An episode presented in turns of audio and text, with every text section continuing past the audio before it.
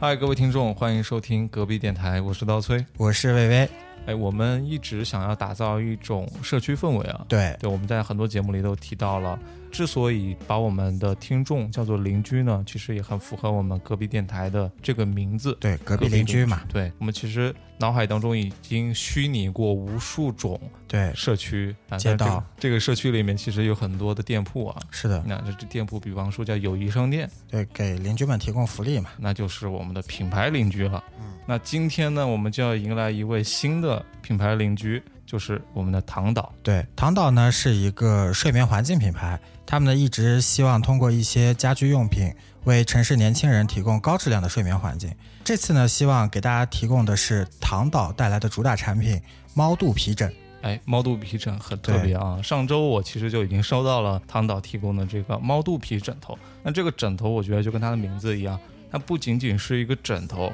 同时我觉得它的材质真的就像在抓猫咪一样，对对对，就啊很治愈。对，很舒服的感觉。嗯嗯嗯，呃，我在拆快递的时候吧，我就对这个枕头的包装好感度非常大，因为它除了这个设计风格非常治愈、非常小清新之外，这个设计师也非常贴心，用了那种提着很舒服的。粗绳质感的东西，就不像我之前提的其他包装是那种硬塑料，非常硌手。这个嗯提手加分非常多。是你说到这个袋子，我就想到 Web 把这个枕头给拿走了，嗯然后我把袋子给拿走了。为什么我这么喜欢那个袋子啊？因为它本身又可以装枕头，对同时你对折起来，它是一个购物袋。我觉得这个设计上特别有小巧思。对，会变形。嗯，而且你拿的出去之后，颜色很好看嘛，我觉得是的搭配也很方便。我拿的是枕头嘛，嗯，呃，所以我就要着重说一下这个跟猫肚皮一样特别圆润的这个曲面枕型。然后这个枕头呢，它的枕头面积非常大，就我的大脑袋是随便可以睡，然后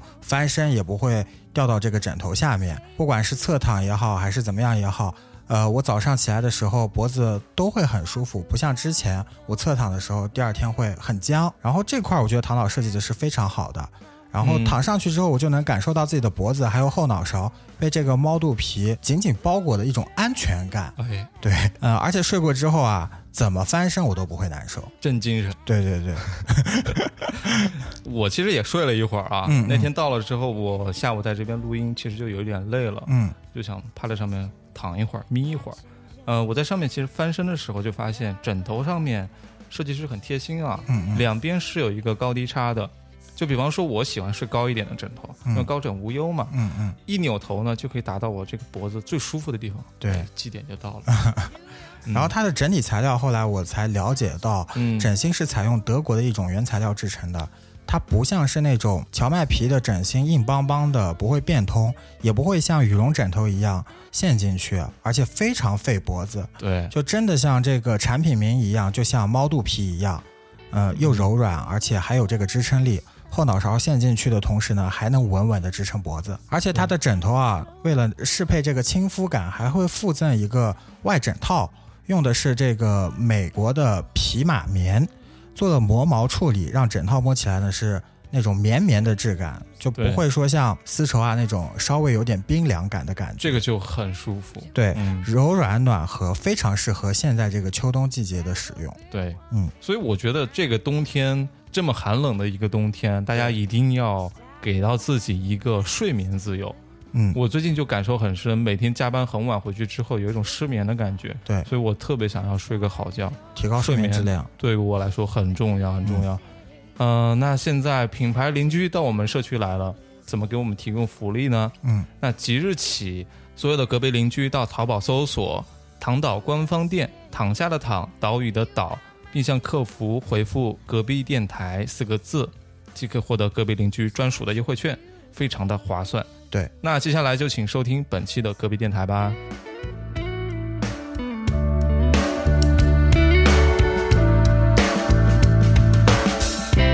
嗨，各位听众，欢迎收听新一期的隔壁电台，我是刀崔。我是薇薇，你怎么笑了？ 因为这期节目太好笑了。嗯，这期节目只有我们两个人啊，其他两个人不配拥有如此的欢乐。对，如今啊，这个飞速运转的时代啊，一切都是明码标价，欢乐也是也得付费啊。对那他们俩没出钱，那这次不能来录节目了。对，我们俩说的跟出钱了一样，我们出股份啊，我们出了劳力，老 律师，对，那我们出了什么劳力呢？呃，这两天疯狂的补番啊，嗯，看了很多的民生新 闻。为什么说补番呢？补番本身是一个很二次元的一种说法。对，我们在 B 站上面看了很多民生新闻啊。说到民生新闻，你会想到什么作品？嗯， 作品这个词用的很玄妙啊。对，嗯，呃，我想到幺八幺八黄金眼、老娘舅，然后小丽帮忙，这个都是一些地方特色的，是吧？，对，基本上好像没有见过那种大的电视台。哎，那个走进科学算吗？，走进科学走进科也算学吧，算的话，就也算一个，那属于科幻 吧？我专攻的领域啊是这个交通方面啊来自四川电视 台红绿灯节目，对，谈谈交通。这一期呢，主要是想跟大家聊一聊这个以谈谈交通作为这个交通的起点，以嗯以它为圆心， 哎。以幺八幺八黄金圆呃黄黄金眼为半 径，哇，那这个能够覆盖到的， 呃，所以我们想聊一聊一个核心的点是，为什么我们越来越爱看民生新闻了？对。好像小时候我们特别抗拒看新闻，无论哎是、其实还好哎，因为我小时候就特别爱看《老娘舅》，就是小时候就特别受到民生新闻的熏陶。对，主要可能我觉得是家里人看，所以他们看着看着，我也就跟着、跟着哎老看。娘就是哪个电视台啊？上海吧，我印象里是上海台，啊，才能上海呢。嗯嗯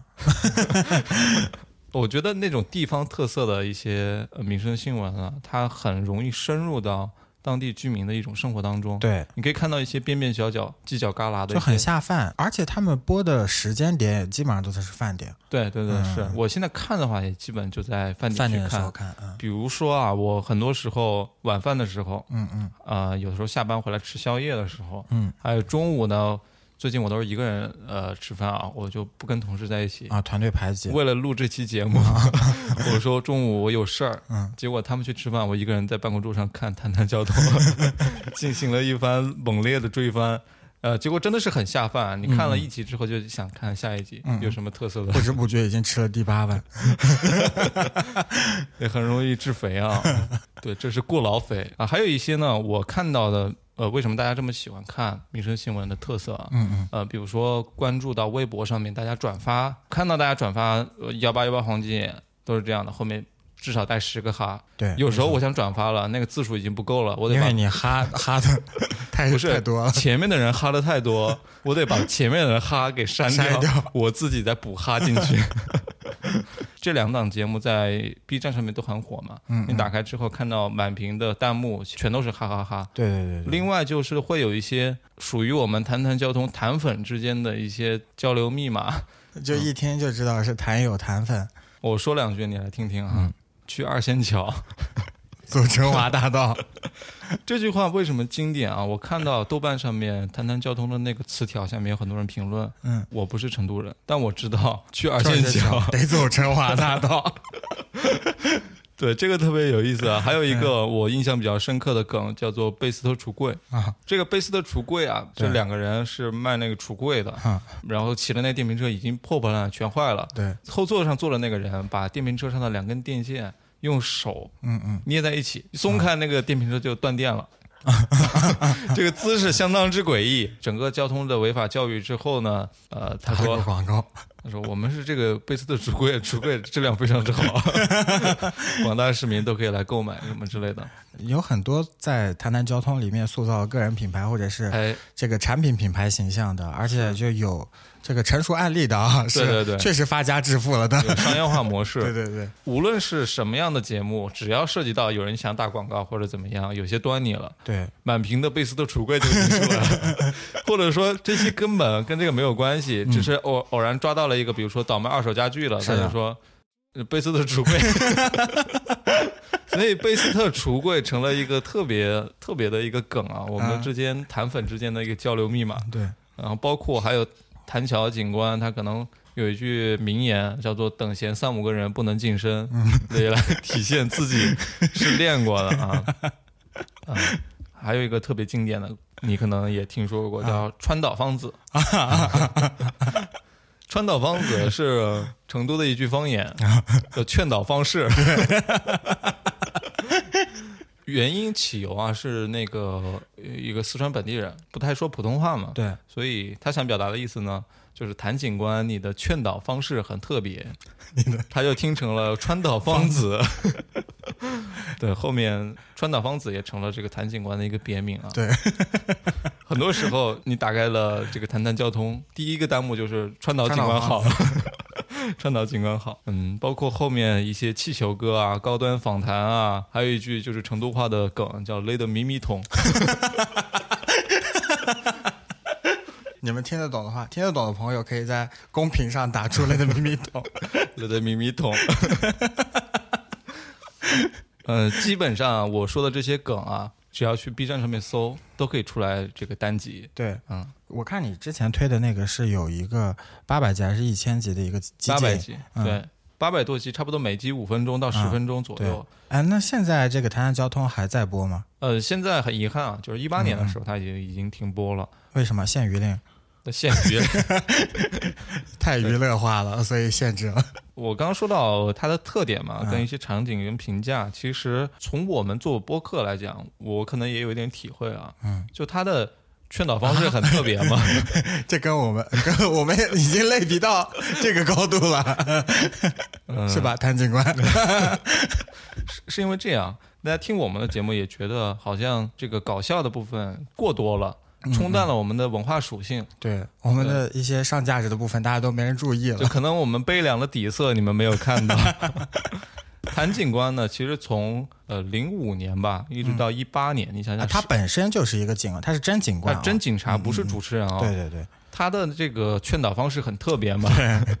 喜欢用一些幽默的方式去劝导这个违法者，对，嗯，两个而且人交流得特别多，而且会深挖一些就是边缘犯罪人 员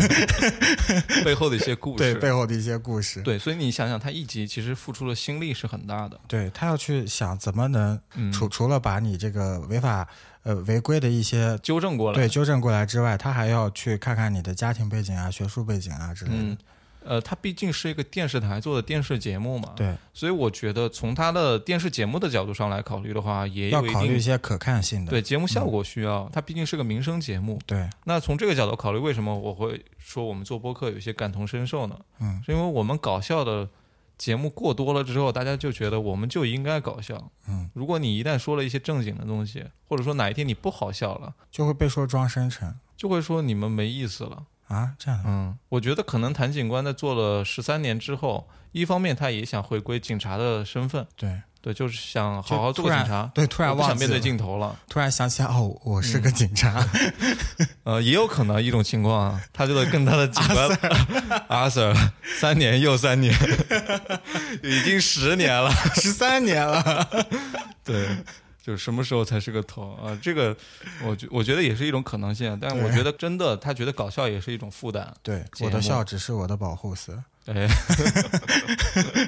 他不是真正的快乐，是吗？对对对嗯，你说的幺八幺八黄金眼应该也是这个样子吧？对，幺八幺八黄金它没有像谈谈交通那么垂直垂类到一个交通法规的这个领域类目对下面，它会面儿非常大，就是比如说一些人的职业问题啊，一些人的住房问题啊，还有那个去理发店被骗啊，这个嗯尤其去理发店被骗，肯定很多同学都看到过。这这些节目，比如对说前两年最出名的这个小 吴嘛，，哎，小吴同学是微信表情包大户 对对对，嗯就他也是个人 IP 塑造非常成功的一位。是。对啊哎，小吴，你能不能跟大家说说他具体是个怎么样的一个过程？小吴当时这个事儿是这样的，就是他去一家理发店理发，理完发之后就给他推销了一些修鬓角啊、修这个眉毛的项目，结果他就修完了之后，发现要三万九千多块钱，哎呀，很贵啊！就三万九千，我这实在想不出来哪个店家敢这么报 价。我也很疑惑。最后他还觉得关系好，你是我的，你你我就相当于交个朋友了，我就给你打个折嗯啊，一万八千多，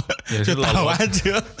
一万八千多。嗯，交个朋友价格。对对对，他就非常不能接受嘛，他就先报警了。报警了之后，经过警察协调，他花了两千五百块钱，但两千五百块钱我都接受不了。我觉得五百块钱都嫌多。对嗯，然后后来他就回去之后，再跟那个幺八八黄金也联系，让他们去帮忙协调。把钱要回来。呃，最后要没要回来我不清楚，那我也不不关心了，主要是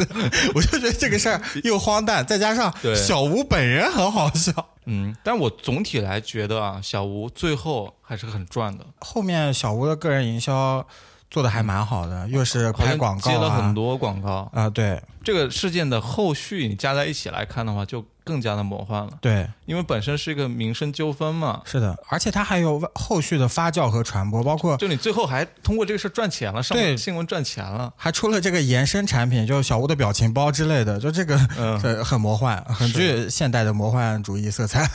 我的个人感受啊，民生新闻它为什么好看的一大特征啊，它的大部分都是真实的一些事件嘛，，对就是真实当中还透露出一些魔幻色彩， 对，就可能那、这些事儿都是你日常遇不到的，大部分人都遇不到，但是它却真实发生。而且最好笑的点是。正常人看完之后，他会反复思索，为什么这 种愚蠢的手段，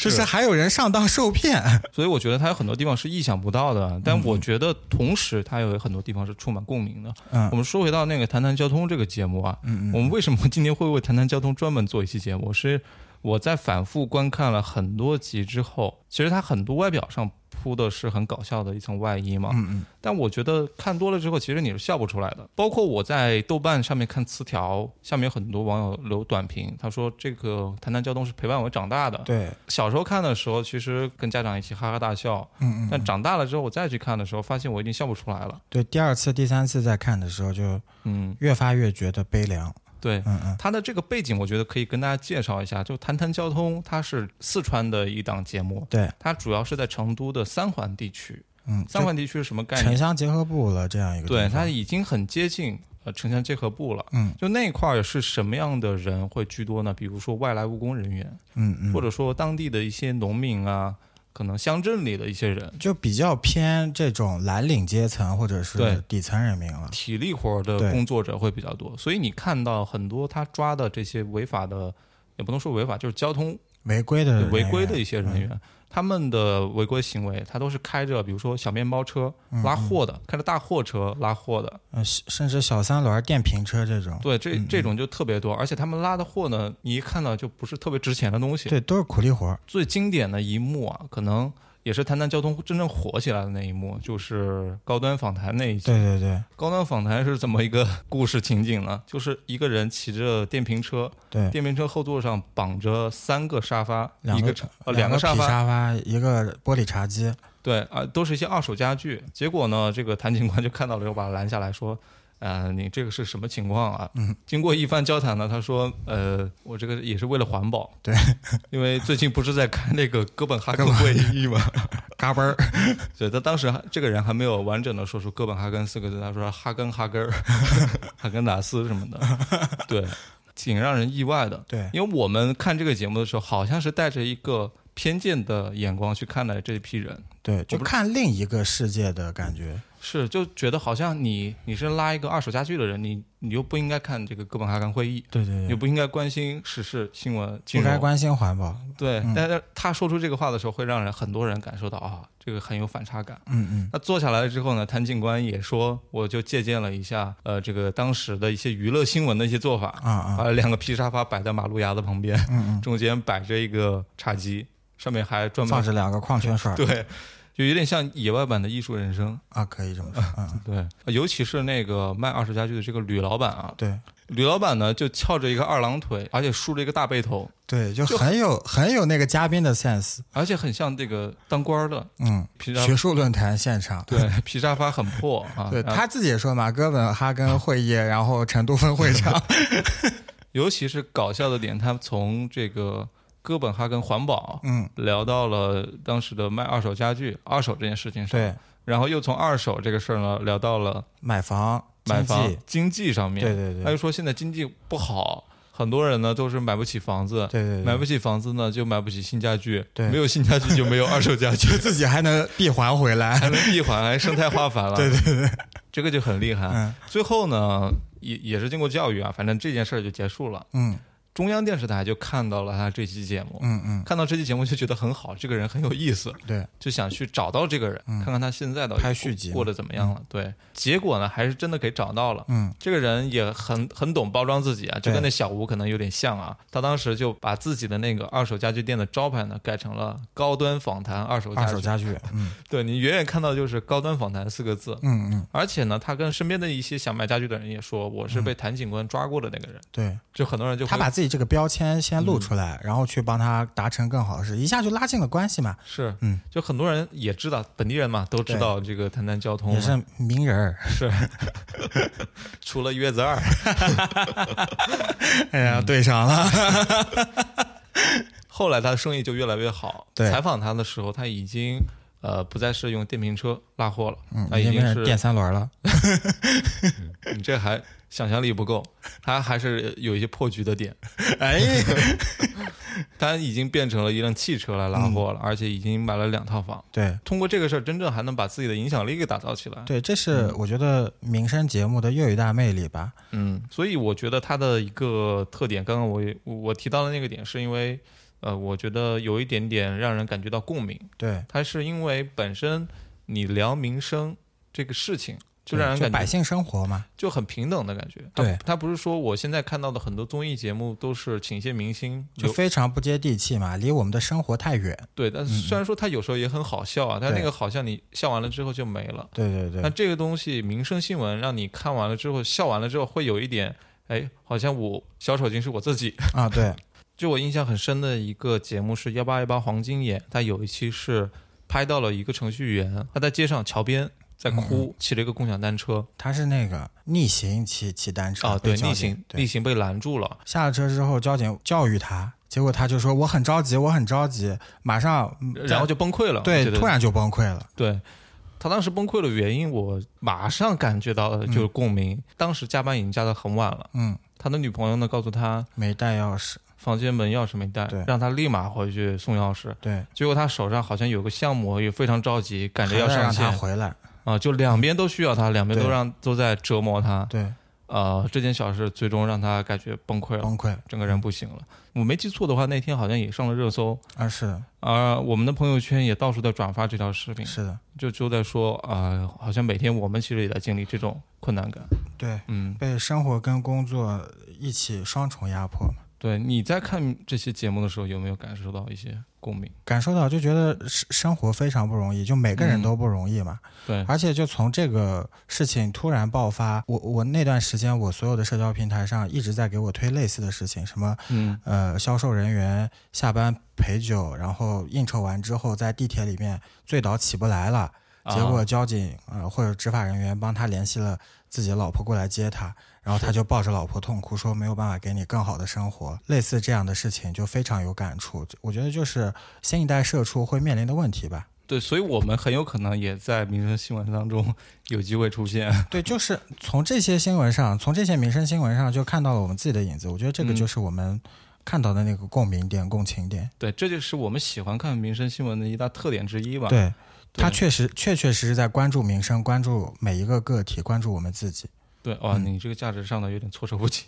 这是在在上，嗯我刚才在阐述事实，没有上 价值。哦，这样啊，我以为已经到那一趴了。没没没嗯没没，那我们接着往 下聊。对，你们，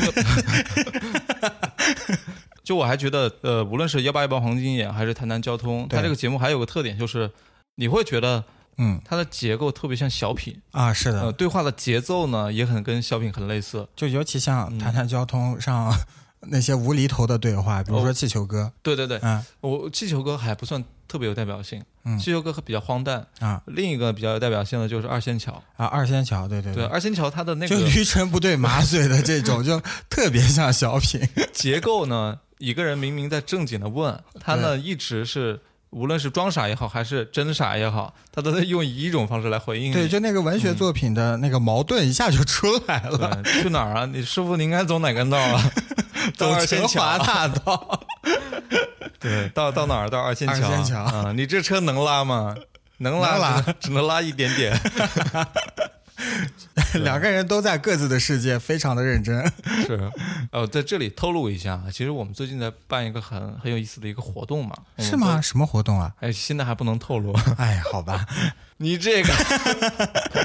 哎呀，对我们办这个活动呢，需要画一个很复杂的一个插画。啊、哦、啊！我我想起来了，你想把二仙桥放进去，对没地方架 桥。我想，因为我最近一直在看《谈谈交通》，包括我晚上睡觉的时候，只有做梦只有两件事，一个就是画画，一个就是谈谈交通。交通结果呢，有一天晚上做梦，我就说二仙桥怎么画进插画里？ 想了半天没没想出来，我就把那个成华大道画进去了。 呃，最近我这个活动啊，大家也可以关注一下。一月二十五号我们会上线，没错。大家去听这个节目的同时呢，就会看到这幅插 画，呃，里面有非常多的彩蛋啊，大家一定要去仔细找找。没错。呃，我最想让大家找到就是成华大 道。嗯、呃，这个也是我对谭警官的一种爱吧。嗯，对。呃，你刚刚说的还有一个人对谭警官其实有特别的爱，就那个气球哥嘛。对，气球哥，气球哥也是一个，嗯、呃，啊他跟小品又不太一样，他有点像周星驰的无厘头式的喜剧。是的，没错。对他的这个矛盾跟那个小品的荒诞矛盾又不一样了。对，气球哥，你看的时候有没有注意到他说到他老婆的事儿？ 这个其实我当时没有注意，我都在注意他的歌声了。啊啊、嗯，唱那个两只蝴蝶是吗？嗯对，到后面还有千年等一回。到今天我们在聊的时候，就我们在深挖的时候，嗯，就嗯提到那个点，说老婆在哪儿，老婆在别人家，对，我们笑了，笑过之后再想，其实也挺惨的。对，我记得当时那个弹幕上满屏已经变成绿色的弹幕了。嗯啊、嗯，他这个人说出这句话，我我在看截图啊，啊啊、嗯，嗯、我没有听声音的话，光看那个截图，他是带着笑容去说了这句话的。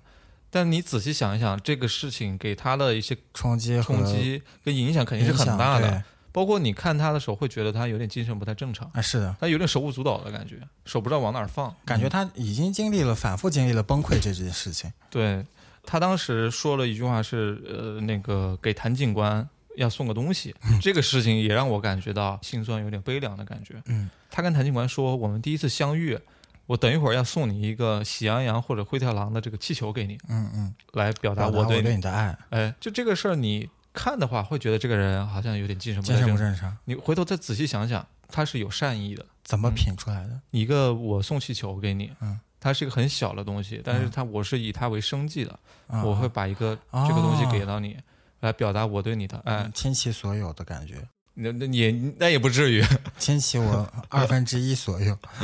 反正总觉得好像有一个不太那么快乐的点在这里面。就我也没有什么好东西给你，但是这是我认为最好的东西。我觉得聊到这个气球哥，让我想到了我最近很喜欢看的一本书，嗯嗯，呃，就是非虚构写作作家盖伊特里斯他写的这本《被仰望与被遗忘的》，嗯嗯，他是写纽约嘛，他这里面有一部分是写在美国建大桥的这样一批工人，嗯嗯，那这批工人他是怎么写的？我觉得有句话特别适合气球哥，这些人不像是那些大桥一样，特别能够深深的扎根于一个地方。就他们的生活有一半呢，特别像马戏团里面的演员，有一半很像吉普赛人。比如说他们在空中的时候姿势很优美，行动很自如，但是在地上的时候却变得很浮躁不安、举手无措。这种感觉，我觉得，呃，在气球哥身上我也看到了一点点。所以我觉得很多民生新闻，它笑声背后它有一定的它的心酸的点。对，就这些东西，我是希望很多。呃尤其是我今天在群里跟很多听众在聊啊，嗯、说你们有没有看过《谈谈交通》啊？有没有看过《幺嗯八幺八黄金》？对，很多梗大家都是脱口而出的。是的，但我们其实很难有机会说，我其实看这个东西是心里有些不舒服的。嗯，就刚刚我提到那本书里面，大家也有很多点可以去看看，在这里推荐这本书叫做《被仰望与被遗忘的》。嗯,嗯嗯，它好的一点就是在这个书名，我觉得它很好。对。他写的是纽约，纽约是一个被仰望的一个城市。对对对。但是呢，他书中又写了大量的那种小人物，就比方说剑桥的工人，还有一些、嗯、呃印第安人，还有一些马车的那些车夫等等等等各种各样的社会角色。对，就像我们在《谈谈交通》里面、幺八幺八黄金眼里面看到的各种各样的人一样。对，这部分人恰恰是被遗忘的一拨人。就你光鲜的城市，嗯。还是有一些不光鲜的角落和人，隐秘的角落啊、呃，隐秘的角落，还要去爬 爬山。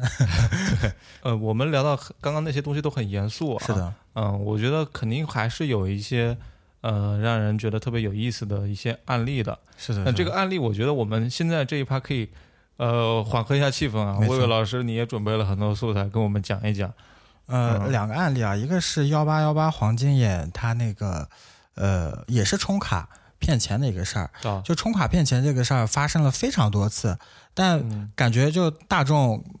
就屡教不改，对， 嗯就持续被骗。 然后这次我是看一个呃女孩儿，然后这个嗯女孩儿她去理发店理发的时候，嗯就那个 Tony 跟她说：“你这个脸上有斑，这个斑是为什么呢？嗯斑是因为你得了宫颈癌，你的宫颈癌引发你面部长斑，你在我这儿治，你在 这这儿 个末梢神经坏死坏了。死，把头憋大 了。呃，然后这就是这么一个事儿，然后嗯就让这女孩充钱，这女孩还充了，充了多少钱？呃，也好像几嗯就一两万块钱吧，反正也是一个超过四位数的一个价格。哎，你想想啊，我觉得有时候就觉得特别不可思议，因为在这种普通的市民，尤其是很多上那个民生节目的，你这都是小女孩嘛，嗯嗯，年纪不大，跟我们差不多，是的，她们可能存款也没多少，对，就敢拿出这么多钱来来充去进一充张钱卡。我觉得有的时候，嗯，啊还是因为被迫迫于淫威吧。啊，就是理发店的人对，势你力太强大，就理发店的人，首先气势上可能就是一个光头大哥，嗯然后从气势上就要挟你，嗯然后再一个就是强买强卖嘛，就我就给你已经涂了你一半脸了，你那个不涂我不不拿我这个专专业的东西卸的话，你要烂脸。呃小有女孩有些也人会是无说，知愚昧嘛，对我给你涂了东西是免费了，嗯，洗的话要钱。对对对对对，嗯 就反正不管是这种洗的，还是说刚才这个宫颈癌癌变到脸上这个事儿，就它都是就是体现了无知嘛，我觉得这个小女孩可能也没有什么医学常识，对嗯，可能就没有尝 试。我都可以预想到那条微博下面肯定很多网友在骂你，本身你就是一个很愚昧的人。对，但不过好在就是也算悬崖勒马吧，就可能做了几次护理之后。醒了， 啊，我以为小有成效，宫颈癌治好了。 嘿，真不错。哎呀，你你你说为什么呢？究竟这些人就反复受骗？你不是被骗过很多次吗？比如说什么健身房，你不是哦办了两张卡吗？哎，说说这个，嗯我 上个月又充钱了，又充了三十个月。充三十个月健身房，对，你我没见过你去过啊，我也那没那见你过冲是因为什么呢？出于什么健身教练的压力？我就是想占便宜。他说我们那个双十二有活动，然后嗯现在、呃充一年的钱可以享受两年，然后我讨价还价，让他给我再送了半年，就是有三十个月了。我 然后有三十个月，我我为什么要去充呢？嗯因为那家健身房它有恒温泳池，结果充完第二天他说。今年恒温泳池从现在开始关闭，一直到正月初十，我整个人都崩溃了。没法泡澡 了，就是冲着你能泡澡我才去的。你应该去那种澡堂子里充卡。嗯，对，反正我就是经常，但我跟他们被骗的嗯原因不太一样，就我总觉得自己一定会去做，而且我我并不是因为说愚昧。我并不是因嗯为是是是是宫颈癌， 你懂吧？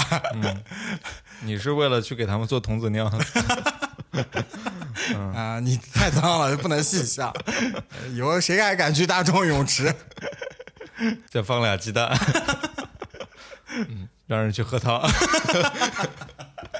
呃这过了行不行？别再补刀了，行吧？ 啊，行哎呀行，行。嗯反反正我就很很疑惑，就这些人为什么会反复被骗？而但且，嗯但我刚刚确实想到了一点，问题是，呃，我们说愚昧也好，或者说怎么怎么样去，呃，说这个本身当事人他是有问题的，啊，你会看到很多民生新闻下面，呃，会出现说，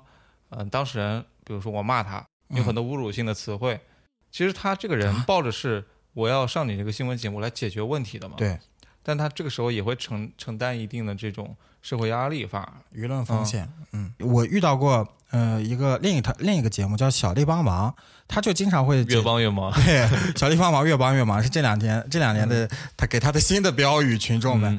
呃，就就说有一个那个村委会他。分房分田，结果呢分房之后，这家人分到拿到这三零二钥匙之后就出去打工了，嗯然后半年之后回来之后发现这个房子已经被装修好 了，被装修多奇幻，多具有奇幻色彩，对吧？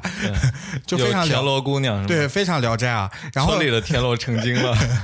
非常聊斋。然后他就去村委会问嘛，就哎这怎么回事儿？然后马上就说，哎这个不是谁谁谁老王家嘛，不是你老张家。然后这个老张就和老王说这是我家的房子，老王就说我也拿到了钥匙。结果呢？老王无端被 Q，对，老王无端被 Q，老王没有什么问题，老王也是按正规程序办事儿。老张嘛就很气愤，我已经拿到了，结果你不给我。现在村委会就要求他，呃，去哪儿先证明自己是自己，同时要证明这个房子是他的。嗯首先，他要证明自己是自己，这个事情就很荒诞。 ，I am what I am 是 吗？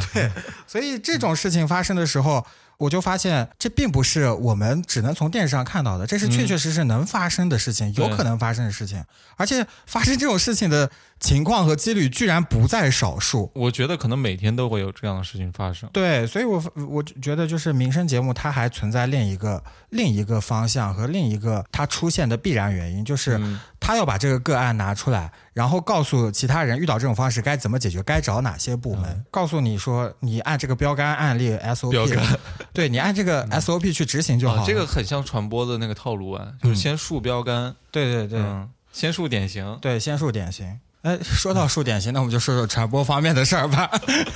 嗯，怎么传呢？怎么播呢？首先啊，就我发现这些呃民生类节目，因为我之前有在类似的电视台，就湖南经视有实习过，他们也有类似这样的节目。哦我就在节目里面实习的时候，我就发现他们每天并没有那么多新闻素材，尤其像幺八八黄金眼，它一档节目里面大概有五六个板块，所嗯以起码要四五十分钟，哪有这么多素材嘛？他首先自己会拍记者挖，同时他把自己的这个电话号码报出来，然后让对别人去报热线名。对，报名。然后第三块的话就是。他会去发出一批这种招贤纳士，就相当于一个街边星探的一样的感觉。你可以爆料，发展线人，对，你可以爆料。如果你爆来的料，我们发现说这个是有价报道价值，那我就去报道。所以其实前期他们在去采取这个可看性的时候，就已经经过一轮筛选了。所以大家看到的东西都是经过层层筛选过的优质内容。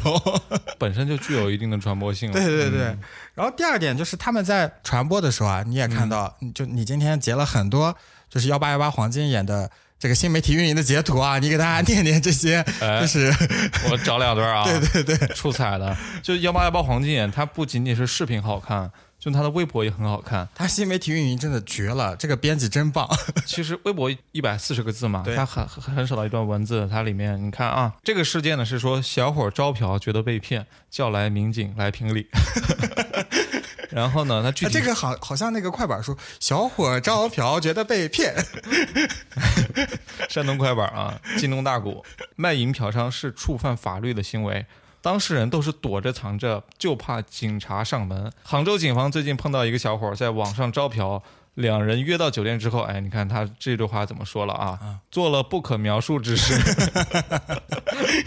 之后，小伙儿觉得被骗了，就报了警，想让民警过来评评理。这是一段儿，就是做了不可描述之事。我就很想点。呃，还有一个呢，比方说画面当中出现了一些问题嘛，嗯嗯呃，不太方便去露出嘛。啊，嗯他这个他这是怎么说的？微博上就说还出现了画面需要马赛克处理的一幕， 这个也让人感觉哎，嗯，标题党浮想联啊翩哈。还有一些他的描述是内容我就不描述 了，嗯，就你发现没有？就不管是我们在看图片的时候，我们都特别呃、A 嗯级的图片，我们都想去看马赛克背后的部分，就马赛克背后的部分最迷人。而他的这个文案，他的这个编辑，恰恰抓到了，就挠到了人心。就是我就把我该说清楚的东西，我都啊知文道字我马赛克掉，我们的基点是什么？ 我都文字马赛克掉，我就撩拨你，让你来点我的视频。而且这个完全不会说呃是一个粗俗的表达，对，大家看上去很愿意去转发，对对对对对，就很有转发点。所以他们会从自己刚才讲了嘛，他们会自己先筛选一轮可看性和素材。第二次呢，他们会在成片的时候加上一些新媒体的传播元素进去，对然后让你更好的发酵、更好的传播。呃再回到嗯中间这一趴，也就是最重要的内容这一趴，他们是如何把这个事情变得有趣的？我觉得他们是实实在在在想这个事的。就比如说有一期牛油果，啊啊十分好笑。 尤老师是吧？对，嗯，呃，就一个大姐嘛，她买了这个保健品，对保健品、减肥产品，后来这个减肥产品就不管用。刚好呢，这个大姐她的这个普通话就不太好，就给这个商家打电话，对，就说牛老师不是他问老师你贵姓啊？啊，啊，我姓牛啊，啊，油啊，对油啊，哪个油啊？牛油啊牛，就流油牛一直在去争辩。就是我觉得这个无厘头一刀未剪的一个成片出现的时候，我觉得现场的不管是因为这件事情本身对于我，我要解决我这个保健品 问题没有任何何没有关没系有任何推进作用 啊。我如果是拍一个严肃新闻的话，我肯定会把这段给剪掉了。对，就我我在做文字编辑的时候，这段肯定是对上下文没有任没有何任何起承转合的作 用。但是幺八幺八黄金眼的记者，我觉得编他导就会有这样的想法，我不就具慧眼， 我怎么能把我的这个可看性提高呢？嗯你看牛油果事件对吧？这他成了一个网网络传播的一个理由。嗯，而且就像从去年开始，有一个呃，就太平鸟的主播小张，然后哦，被浴室划伤了嘛，上热搜了都对，马上就当天就上了热搜，然后就说这个租房 app 为什么不帮小张去解决？我来帮小张解决，小方小张这么好看，结果马上就把这个幺八幺八黄金眼的男团给罗列出来，什么。呃，彬彬有礼吴先生啊，什么什么呃，主播小张啊，就、还有富婆包养厉晴天，啊对，就嗯，他们会很很会做二次的发酵和传播，同时就是网友也很给力啊，就把这些东西都给。嗯呃，编辑成一个段子，然后给它做包装，对我觉得这个非常好。在我来看，我之前对新闻或者说，呃，就新闻这个电视类目是有偏见的，我觉得它就是枯燥的，我就是不愿意看的。嗯你你指的可能是所谓的时政新闻，，对对对，就讲的一些可能离我们本身生活还是有点远的对对对政策解读啊、对对对分析啊等等。但是民生新闻它嗯就非常好的中和了这个点。我除了去帮你解决事情，我除了以这个传传播者、新闻报道者的这个专业视角去嗯报道这个事情之外，我还会增加一些趣味性的东西，来保证我节目的收视率。对它本身互动性是很强的。，嗯呃对我觉得它这个互动性，谈谈交通呢，本身是警察来做主持人，，对对对，警察是在镜头里面很它是有重要的一个人而物形象。且它的专嗯专业性是足够的。对，还有一种幺八幺黄金眼，你几乎没有看到过记者，啊，是的，但是它的厉害之处在于它的镜头语言对对对特别的丰对对富。就比方说，他拍的那个当当事人是一个愿意花几万块钱去给这个冲卡啊、冲卡啊或或者怎么是剃眉毛啊这种，看上去是一个不缺钱的一个人，是的，谈吐呢可能也说，哎呀，我是一个特别很有品味了。举个例子嗯啊，这个时候呢，镜头可能就会缓缓的对着他的包，对对对那他的包呢，可能就是一个路边买了二十块钱的那种小小破对对的对帆布包对对之类什么的，就形成一种他的说的是一套，但是呢，呃实际情况又是另一套。哎，记者也没有明说你其实不是这样的，对，反正就观众你们自己看呗。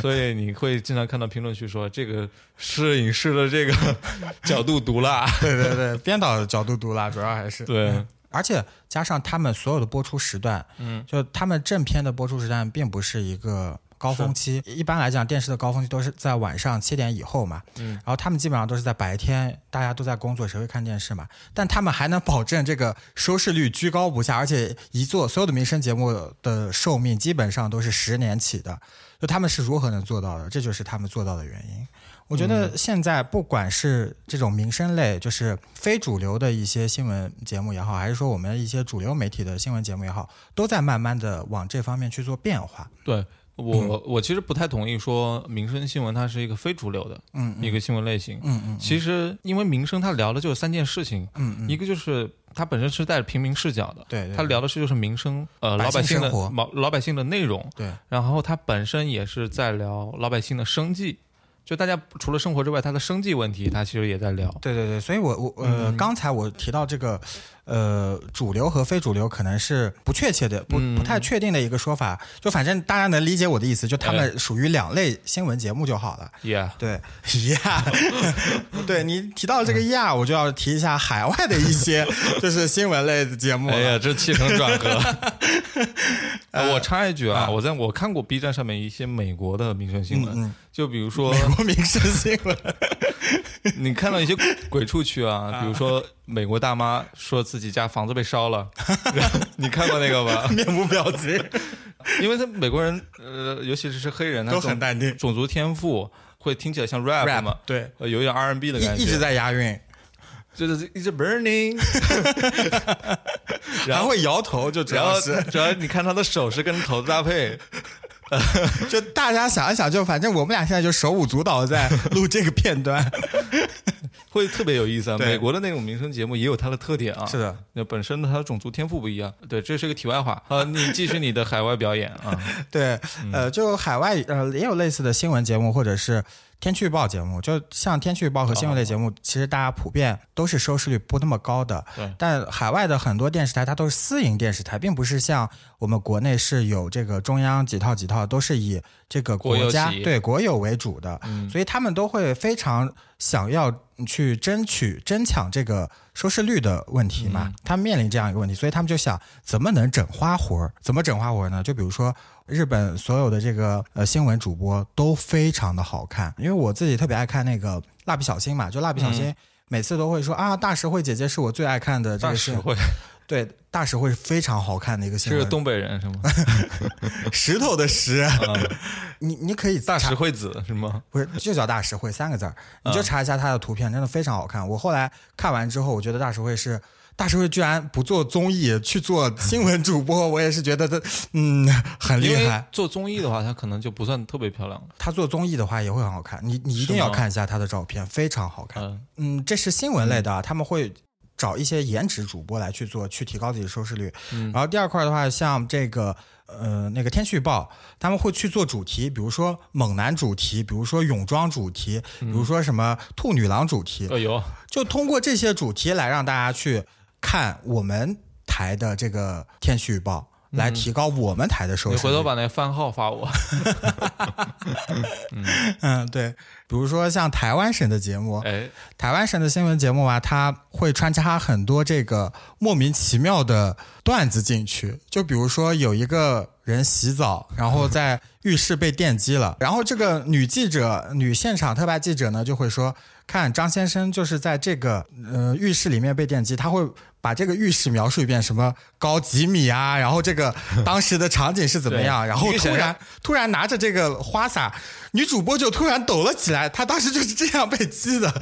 我都惊呆了，就是为了收视率去播报这种没有营养的新闻，也不知道为什么。是，嗯、所以这是国内外新闻从业者或者嗯是媒体从业者，他都希望自己有收视率会整的花活儿。而这些花活儿，慢慢的，我我发现有一个非常好的点，就是我们一些主流媒体也也慢慢的在去想，怎么能去更加贴切的让呃年轻人更喜欢，把这个收视率提高。比如说嗯最近的。呃，网秘密啊，还有最近一些国脸去综艺啊，还有国脸去直播带货啊，这些我都觉得非常好你说这王冰冰，我倒想起了韩国的一个女主持人，啊。嗯，她也是主持那个天气预报的。嗯嗯呃，天气预报，我我们来看啊，其实本身天气预报这个节目，你就算嗯，一般我们国内看的那些主持人的着装，就就已套经比裙对其他的那些我们觉得要好看了。对对要对对对已已经是我童年的那种什么启蒙女神了。了，对， 对，嗯嗯， 就觉得新闻联播怎么还没 完，我就要看天气预报。啊，嗯，我当时我爸妈也很喜欢看嘛，现在也是找到了一些可考证的理原因 由。 他现在的韩国那个女主持人呢是这样子，她突嗯然在播着天气预报的时候听到了一段音乐，然后就跳起了女团舞啊啊！然后这是设计的还是我觉得应该是设计过的。啊那段舞呢，其其实就是有点像在夜店里面跳的那种简单的舞蹈动作啊啊啊！啊但是呢，马上就火了。就那几秒钟、那几分钟，突然就收视率暴增，对嗯我其实那天看到这个时候，差不多循环看了有这么三四遍吧，嗯嗯也就一分多钟，嗯啊嗯，但是看了就是之后就停不下来。嗯，我觉得啊，一方面就得承认自己是确实是没有经住这个诱惑，对，血气方刚嘛，也是血气方。啊。 还有一个呢，我觉得他从他这个新闻从业者的角度去考量啊了，哎 策划真的很有意思，嗯，真的想不到。我觉得大家在某种程度上都喜欢看一种反差感，嗯就比方说看这种，比如说中央电视台的这种主持人，嗯，他是不是偶尔也会拍个 vlog 来搞笑对一对下？对，就看他这种反差会让人觉得很很有萌转发的欲望，对对这也是所谓时政严肃新闻吧，它。呃，可能有一点想要说我我在某些时刻、特殊的时刻，我变得轻松一点儿。对，嗯，内容也会让人更加好接受嘛。为了抢占这个新媒体的流量吧，是我们今天也聊了很多这个民生新闻的各个方面啊。对啊我觉得我们肯定从我们俩这个非专业主播、非主流主播的角度来解读，对还是有一点不浅全薄面的嗯对浅薄，对现实肤浅了一下。 对， 不要乱 Q 啊！哎，对我观们就点呢一些鸡零狗碎的观点嘛，对，有时候还互左忽 右。这也只是我们四分之一和四分之一的一个交流， 是，两个四分之一就是二分之一。 对，主要啊还是喝了点酒，有点杯弓蛇影。啊我们也展开讲讲了很多东西了，对，还有啥台来着？ 有台不多啊。对 但是我希望这期节目啊，大家还是听着津津乐道。 对，嗯，也是一次不错的 nice try，哎呀，真老的播客了。 老播客了，听懂掌 声。好，我们其实很想聊一聊，跟我们听众聊一聊，就是民生新闻这么好看的一些原因是什么？对，最近呢，真的是工作压力特别大，对然后下班年底之了后，尤其是每天晚上，我都加班到很晚，嗯，想要找一点自己的时间看一看，能够让自己放松下来，真正放松下来的一些东西。是的，我看了大量的那些沙雕视频，嗯什么猫啊、狗啊、萌宠啊之类的，最后还是选择了看《谈谈交通》。没有办法让自己治愈其他的都。对，我觉得《谈谈交通》真的是能够让我离社会近一点儿。我我说的离这个社会近一点儿，真的是我每天的两点一线的生活，让我无法接触到真实的世界。嗯，所谓的真实世界，可能就是身边突然有一个外卖小哥骑过去，他的故事是什么？嗯，他这个人到底是怎样的？我们无法了解现在这样一个人了。是的，就像我刚刚提到那本书里面讲到的一些东西一样，嗯嗯，呃，他讲了很多的当地的一些工人或者怎么样，他是一个被遗忘的一个群体。嗯，我们其实很想通过电台的这种介质，把这个被遗忘的这件事情，哪怕说我对们对不能对真正报道这群人，但是我想把这件事情给说出来。嗯嗯，通过我们现在已有的，比方说《谈谈交通幺八幺八黄金眼》这样的节目的解析，是的，嗯，能够让大家感觉到，哎，我们其实很需要人文主义关怀，是的，嗯，这也是我们电台想一直想要做的一些事情。百姓生活，隔壁电台，对吧？ 我们就是隔壁嘛，我们这就是我们的初衷，我们就想离大家近一点。对，neighborhood 啊，所以我们就替大家叫邻居嘛。对，听到这里呢，欢迎所有的听众加入我们的粉丝群，成为我们的邻邻居对，那怎么加粉丝群呢？手机微信搜索“隔壁 FM” 全拼，隔壁 FM 全拼，呃，加我们的这个隔壁助手大哥的微信，大哥呢会把你拉到我们的这个粉丝群里来，成为我们的邻居的一员。对，现在里面也是每天都很欢乐啊，是的， 养了一批带薪划水的员 工，是的，每天大家都可以看到这里面，其实它就是一个小的民生社会。对，嗯，你可以看到当下的年轻人到底在干什么。你可以看到全国各地的年轻人在干什么。对，非常之有意思啊。 对，对，在这里我其实还想做一个小小的呼吁嗯，啊，不知道能不能有人能够帮我们这个忙啊，很想邀请谭谭，交通的小谈，对谭老师，他来上一次我们节目，对，我很想跟他当面聊一聊他这么多年去呃执法